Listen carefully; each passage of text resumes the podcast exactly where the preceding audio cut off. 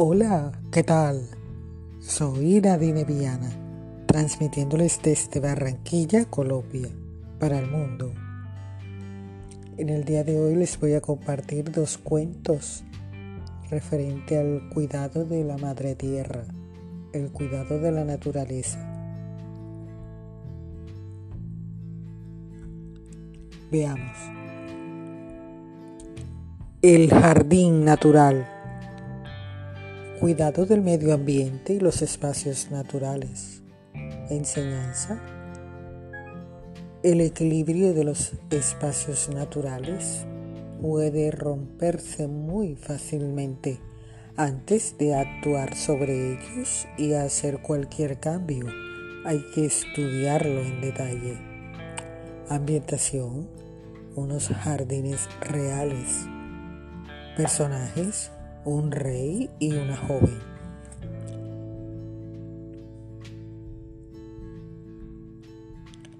Había una vez un rey que tenía un gran palacio cuyos jardines eran realmente maravillosos. Allí vivían miles de animales de cientos de especies distintas, de gran variedad y colorido, que convertían aquel lugar en una especie de paraíso del que todos disfrutaban. Solo una cosa en aquellos jardines disgustaba al rey. Prácticamente en el centro del lugar se veían los restos de lo que siglos atrás había sido un inmenso árbol, pero que ahora lucía apagado y casi seco, restando brillantes y color al conjunto. Tanto le molestaba finalmente ordenó cortarlo y sustituirlo por un precioso juego de fuentes. Algún tiempo después, un astuto noble estuvo visitando al rey en su palacio y en un momento le dijo disimuladamente al oído, Majestad, sois el más astuto de los hombres. En todas partes se oye hablar de la belleza de estos jardines y la multitud de animales que los recorren. Pero en el tiempo que llevo aquí, apenas he podido ver una cosa que no fuera esta fuente y unos pocos pajarillos. ¡Qué gran engaño! El rey, que nunca pretendió engañar a nadie, descubrió con horror que era verdad lo que decía el noble. Llevaban tantos meses admirando las fuentes que no se habían dado cuenta de que apenas quedaban unos pocos animales. Sin perder un segundo, mandó llamar a los expertos y sabios de la corte. El rey tuvo que escuchar muchas mentiras, inventos y suposiciones, pero nada que pudiera explicar lo sucedido. Ni siquiera la gran recompensa que ofreció el rey permitió recuperar el esplendor de los jardines reales. Muchos años después, una joven que presentó al rey aseguró que podría explicar lo sucedido y recuperar los animales. Lo que pasó con su jardín, su majestad, es que no tenía suficientes excrementos, majestad todo, todo, todo, sobre todo de polilla. Todos los presentes rieron el chiste de la joven. Los guardas se disponían a expulsarla cuando el rey se lo impidió. Quiero escuchar la historia. De las mil mentiras que he oído, ninguna había empezado así. La joven siguió muy seria y comenzó a explicar cómo los grandes animales de aquellos jardines se alimentaban principalmente de pequeños pájaros de vivos colores que debían su aspecto a su comida, compuesta por unos coloridos gusanos. A su vez se alimentaban de varias especies rarísimas de plantas y flores que solo podían crecer en aquel lugar del mundo siempre que hubiera suficiente excremento de polillas Y así siguió contando cómo las polillas también eran la base de la comida de muchos otros pájaros, cuyos excrementos hacían surgir nuevas especies de plantas que alimentaban otros insectos y animales y así a su vez eran vitales para la existencia de otras especies. Y hubiera seguido hablando sin parar si el rey no hubiera gritado, ¡Basta! ¿Y se puede saber cómo sabes tú todas esas cosas siendo tan joven? preguntó. Pues su majestad, porque ahora todo ese jardín ahora está en mi casa. Antes de haber nacido yo, mi padre recuperó aquel viejo árbol arrancado del centro de los jardines reales y lo plantó en su jardín. Desde entonces, cada primavera de aquel árbol surgen miles y miles de polillas. Con el tiempo, las polillas atrajeron los pájaros y surgieron nuevas plantas y árboles que fueron comida de otros animales, que a su vez lo fueron de otros. Y ahora la antigua casa de mi padre está llena de vida y de color. Todo fue por las polillas del gran árbol. ¡Excelente! exclamó el rey. Ahora podré recuperar mis jardines y a ti te haré rica. Asegúrate de que dentro de una semana todo esté listo. Utiliza tantos hombres como necesites. Ay, Su Majestad, me temo que no podrá ser, dijo la joven. Si queréis, puedo intentar volver a recrear los jardines, pero no viviréis para verlo. Hacen falta muchísimos años para recuperar el equilibrio natural. Con mucha suerte, cuando yo sea anciana, podría ser visto y podría estar listo. Esas cosas no dependen de cuántos hombres trabajen en ellas.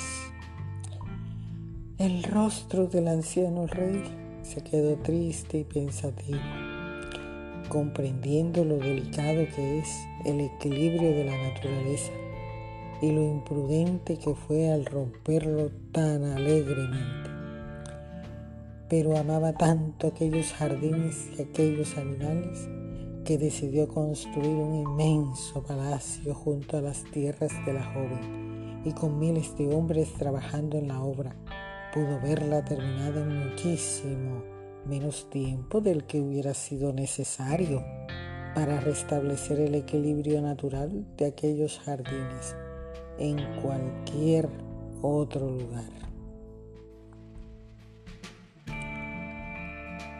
¿Te ha gustado el cuento?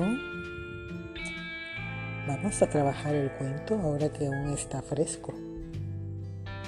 Tomemos un minuto para pensar. Muchas de las cosas que hacemos afectan al entorno y a otras personas sin darnos cuenta. ¿Qué cosas haces a menudo que podrían estar afectando a alguien? Cuando tratas con la naturaleza ¿Qué puedes hacer para tener en cuenta que estás tratando con la casa y el hogar de muchos seres vivos? Imagina que fueras muchísimo más pequeño de lo que eres. ¿Cómo te gustaría que trataran tu casa los demás animales?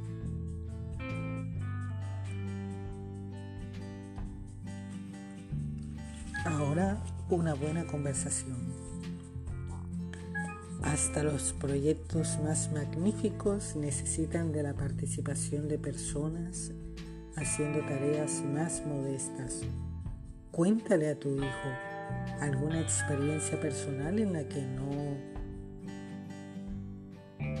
tiene en cuenta a quienes parecían menos importantes, las cosas que se estropearan y enséñale siempre que puedes saber ver la importancia del trabajo que realizan todas las personas, especialmente que no tienen una alta consideración social. Ahora pasemos a la acción. Aprovechemos la naturaleza para aprender a ver más allá y saber respetarla con el juego gracias aquí.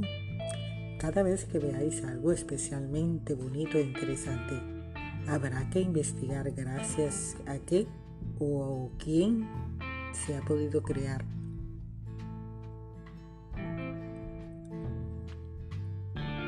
De esta forma podréis ver qué aspectos de la naturaleza son de origen, cosas buenas, o también descubrir qué cosas aparentemente buenas pueden tener su origen en un maltrato para el medio ambiente.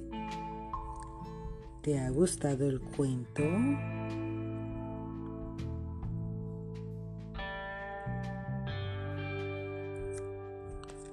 Vamos con una segunda historia que tiene que ver con el cuidado del medio ambiente. Se llama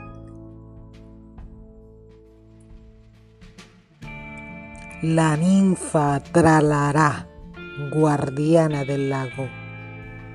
Valores, respeto por el medio ambiente, aprendizaje. La ninfa tralará vivía en un lago azul plagado de nenúfares y peces de colores que nadaban en sus cristalinas aguas. Le encontraba recibir visitas para eso, para ella significaba un momento encantador. Venían excursionistas que llenaban sus cantimploras en una fuente cercana y nadaban en el lago, ganaderos que hacían un descanso mientras iban a buscar a sus rebaños o investigadores que analizaban los animales y plantas de la zona. Cada vez que alguien llegaba a la zona del lago, la ninfa le deleitaba con un repertorio de canciones dulces y armoniosas. Todos la miraban embelesados por aquella voz mágica y por su cabellera dorada que ondeaba movida por la brisa que levantaba la cascada del lago. Un día, en vez de los excursionistas y ganaderos habituales, llegó un grupo de jóvenes a merendar en las inmediaciones del lago se dedicaron a comer y a beber sin preocuparse de recoger la basura como hacía todo el mundo. Dejaron todos los envases desperdigados por la zona y algunos hasta fueron a parar al agua, incluso alguna colilla también. La ninfa Tralará montó en cólera. Su voz pasó de ser dulce y melodiosa a tenebrosa y oscura. Su pelo dorado se volvió gris y su rostro se sumió en la más absoluta de las tristezas. Como vio que aquel grupo de personas no entraba en razón y no recogía la basura, decidió provocar una tormenta, un chaparrón tan fuerte que aquellos excursionistas irresponsables tuvieron que huir despavoridos.